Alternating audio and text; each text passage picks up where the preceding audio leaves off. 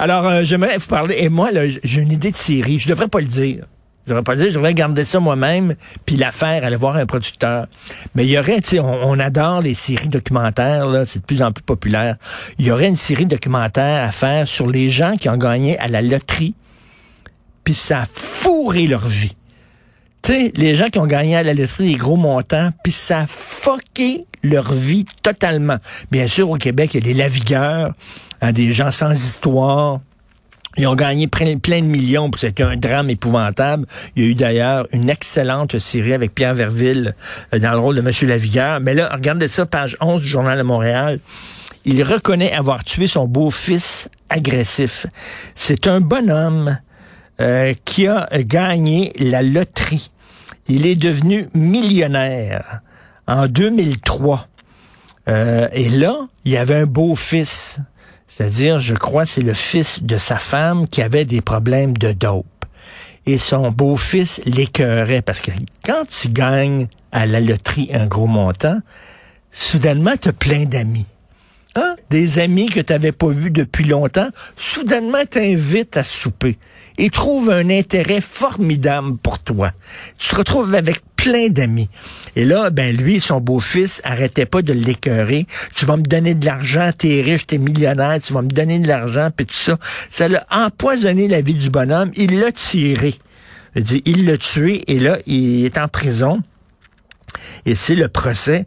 Mais comment ce gars-là, tu sais, s'il y avait un bouton, un bouton, mettons, le retour en arrière, rewind, je pense qu'il retournerait en arrière puis il achèterait pas son billet de loterie. Il l'achèterait pas parce que ça rien qu'empoisonner sa vie.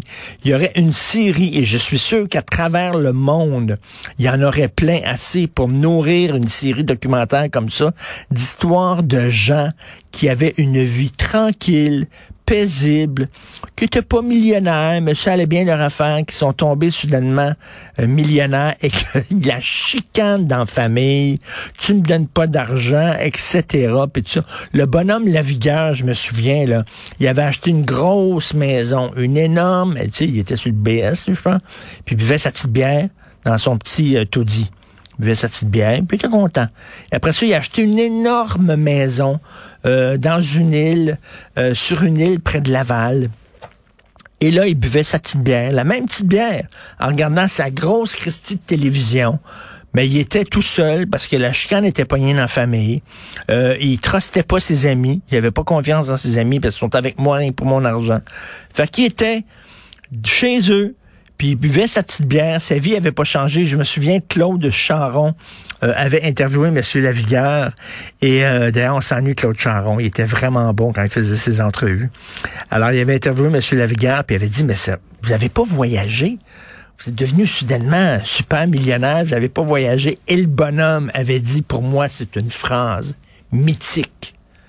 Il avait dit, j'ai essayé ça, mais j'ai pas aimé ça parce que le manger était trop épicé fantastique, là. j'ai essayé de voyager, mais j'ai pas aimé ça. Le manger était trop épicé. Fait qu'il restait chez eux, il mangeait sa pizza, puis buvait sa petite do, sa petite do tablette en regardant sa télévision. Donc, il y a une série à faire là-dessus. J'ai gagné à la loterie et ça a fucké ma vie.